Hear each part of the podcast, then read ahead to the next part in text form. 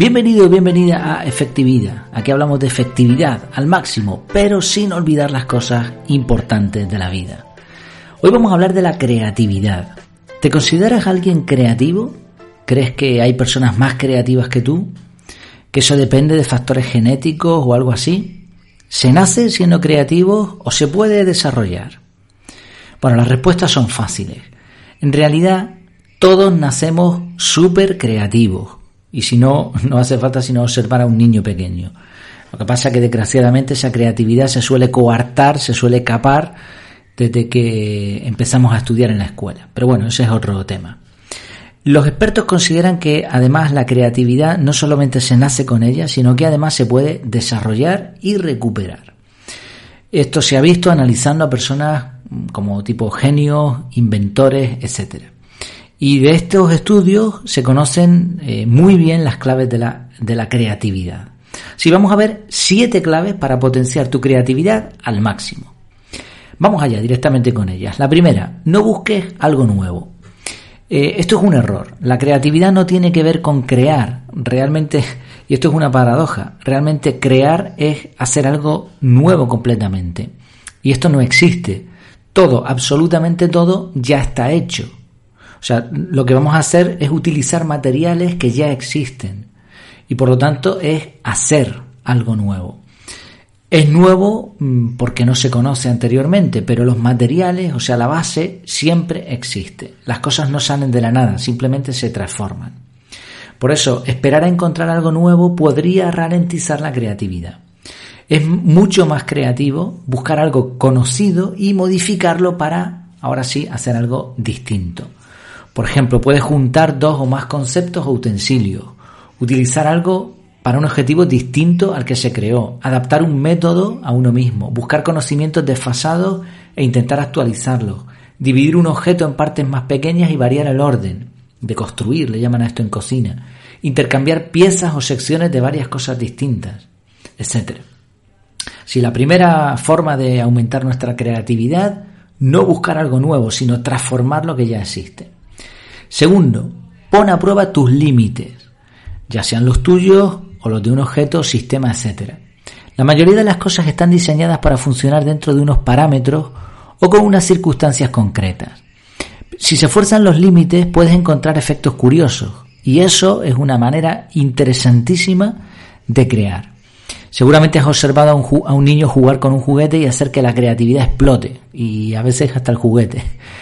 De eso se trata, de romper el juguete, usarlo de forma incorrecta o gastarlo hasta que reviente y ver qué pasa. Algunas técnicas de representación de ideas como el visual thinking pueden ayudar a expandir las opciones sobre un tema. Los mind maps, mapas mentales, representan muy bien lo que nuestro cerebro piensa mezclando dibujo y texto. Esto nos puede ayudar a poner a prueba esos límites de las cosas que conocemos. Tercero, nútrete de diversas fuentes. Hay una frase que me gusta que es que para aquel que solo conoce el martillo todos serán clavos. A mí mi mujer, como eh, mi profesión es la electrónica, electricidad, pues me dice que todo lo soluciono con bridas, con cintillos, como se dice aquí. Bueno, si dedicas la mayor parte de tu tiempo a especializarte en una materia, vas a ser un experto, pero vas a perderte un montón de conocimientos y vas a creer que todo se hace como tú has estudiado. Esto lo tratamos en un tema aparte. La cuestión aquí es simplemente formarse en diversas áreas y lo curioso, lo que ocurre es que conectas lo que conoces más lo que conoces nuevo, más esta otra formación de diferentes fuentes, ¿no? Es, las personas creativas conocen de todo un poco y al conectar eso es cuando surgen las nuevas ideas. Así que, ¿por qué no lees un libro nuevo de una temática diferente a lo que tú conozcas? Evidentemente aquí la curiosidad juega un papel fundamental y las técnicas de aprendizaje serán clave porque aprender a aprender va a ser fundamental para no perder tiempo y esfuerzo innecesario. Eso sí, toda idea que se te ocurra hay que capturarla. Por ejemplo, en el método de organización personal CAR se usa un capturador para almacenar todas las ideas que se nos pasan por la cabeza. Otra forma de ser creativo, compartir información.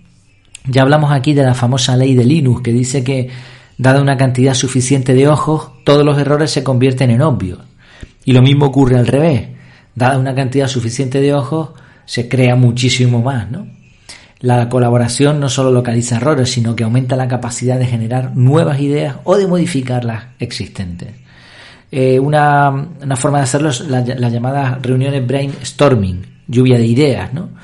Eh, pero no es necesario buscar un equipo de trabajo ni disponer de una habitación con una pizarra gigante como se ve en las películas americanas. Simplemente podemos encontrar ideas nuevas hablando y escuchando a nuestros amigos. El simple hecho de expresar algo que se nos ha ocurrido hace que salgan ideas y que los conceptos se vayan transformando. Otra forma de aumentar la creatividad, crear algo atrevido pero no vergonzoso. No hay que tener miedo a esto. Hay artistas que precisamente su creatividad consiste en provocar. A veces se pasan de la raya y provocan un rechazo total. No, no es esto lo que queremos, ¿no? No se trata del rechazo al cambio, sino queremos generar una mezcla de sorpresa o de desagrado, pero poco, que no supere el límite de lo correcto. Algunos creadores triunfan con cosas originales, atrevidas o escandalosas. Eh, siempre eso, siempre sin llegar a cruzar la línea. En cada temática estas líneas serán distintas. La cuestión aquí es ver cuál es la línea que no queremos superar y llegar ahí al borde. Por supuesto, eh, la creatividad nunca debe mezclarse con humillación, vergüenza, sinvergüenza o falta de moralidad. Otro punto más para ser creativo, aprender de otros. Dice que una de las funciones más potentes de nuestro cerebro es la capacidad de imitación, lo de las neuronas espejo y todo esto. El hecho es que crecemos imitando y aún de mayores seguimos manteniendo y desarrollando conductas en base a lo que observamos de los demás. Por eso, analizar cómo trabajan otras mentes creativas ayuda a ser nosotros también creativos. Eso sí, hay un error que no queremos cometer. Queremos imitar no los resultados, sino el proceso. Y esto es complicado en un mundo de redes sociales llenas de apariencias, donde se puede confundir la creatividad con el postureo. A veces vemos lo que otra persona ha logrado y queremos conseguir lo mismo. Pero eh, a veces eso que, estamos viendo puede ser el resultado de, de una trayectoria enorme. Además, eh, la velocidad de consumo, de, sobre todo de, productos digitales, es tan alta que está forzando que veamos cada vez cosas muy cortas, muy, muy llamativas, pero poco instructivas. Vemos eso, vemos los resultados, pero no cómo se hizo. Así que si queremos aprender a ser creativos, tenemos que ver cómo otras personas crean. No nos importa tanto el resultado, sino cómo lo están haciendo.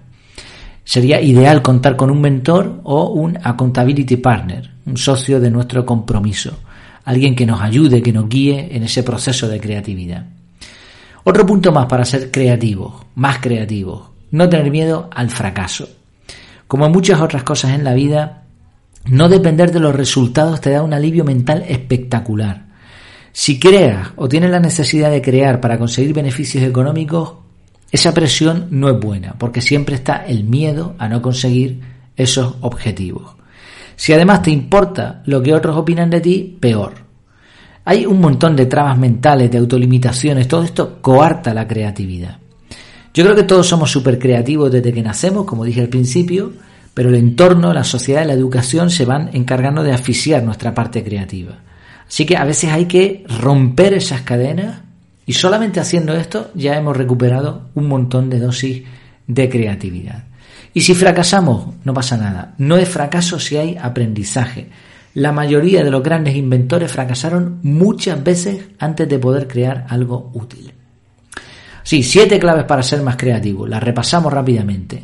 No busques algo nuevo, sino transforma lo que ya existe. Pon a prueba tus límites. Rompe el juguete, decíamos, ¿no? Nútrete de diversas fuentes. No te quedes con tu especialización. No todos son tachas ni martillos comparte información, ese feedback te puede ayudar, crea algo atrevido, pero no vergonzoso, ahí en el límite, aprende de otras personas, de otros creadores, no de los resultados, sino del proceso, y no tengas miedo al fracaso. Eso, no tener eh, expectativas o no tener que depender del resultado, sino crear, crear, crear y ver lo que pasa. Termino con una frase que me encanta. Dice, si la vida nunca deja de enseñar, ¿por qué parar de aprender? Y dicho sea de paso, se aprende creando. Pues espero que te haya gustado estas siete claves para ser más creativo. Como siempre, en efectividad.es tienes un montón más de contenido. Te invito a pasarte por ahí. También he montado un grupo en Telegram, que lo puedes buscar por el mismo nombre, efectividad, te va a salir, en donde hay un montón de referentes en cuestiones de efectividad, productividad, desarrollo personal. Ahí estamos compartiendo información, unos aprendiendo, otros enseñando y después los roles se turnan. Los que enseñan aprenden y los que aprenden nos enseñan. Aprendemos y enseñamos todos. La verdad que, se está creando algo que creo que puede ser interesante. Te, te invito, es de acceso libre. Y también en la página web, por supuesto, tienes el curso de productividad personal CAR eh, con un descuento para aquellos que estén escuchando este podcast. Lo puedes ver todo en las notas del programa. Me despido, hasta que nos veamos de nuevo, que lo pases muy bien.